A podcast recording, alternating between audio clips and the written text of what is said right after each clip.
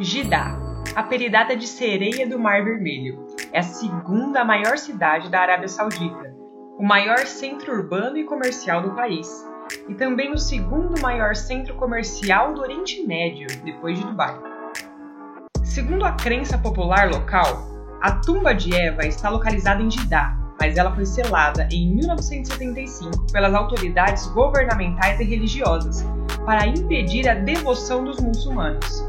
Há também o relato de que o nome da cidade é derivado de Jada, que significa avô ou ancestral em árabe. Jeddah foi colonizada há mais de 2.500 anos e abriga o maior porto do país, no litoral do Mar Vermelho.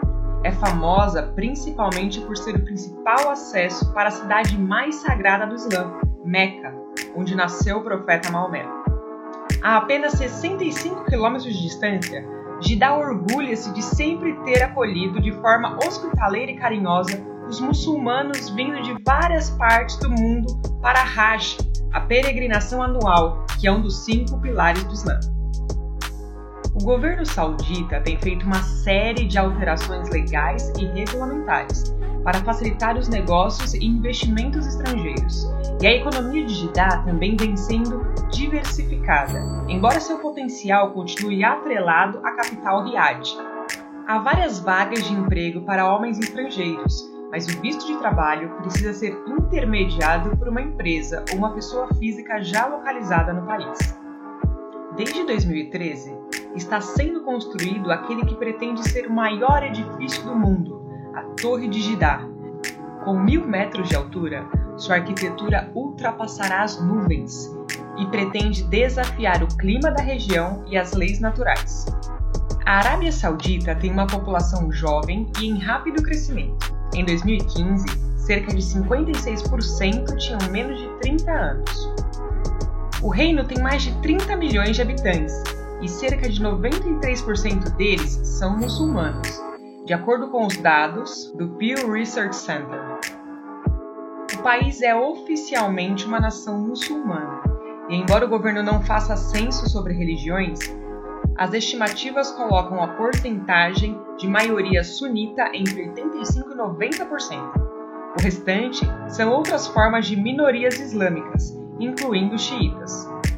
Outras comunidades menores residem no sul, como os ismaelitas, que constituem cerca de metade dos habitantes da província de Najran, e uma pequena porcentagem das cidades sagradas islâmicas de Meca e Medina.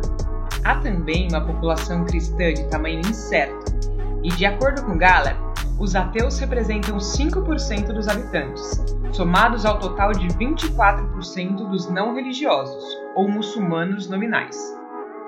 O governo da Arábia Saudita segue a interpretação ultraconservadora wahhabi do Alcorão, que começou como um movimento de reforma social e religiosa no século XVIII e está intimamente associado à fundação e à consolidação do reino saudita.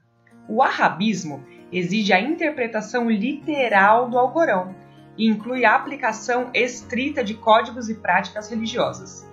Jidá está sob o rígido regime teocrático islâmico e a lei da Sharia, que é válida tanto para os sauditas quanto para os estrangeiros.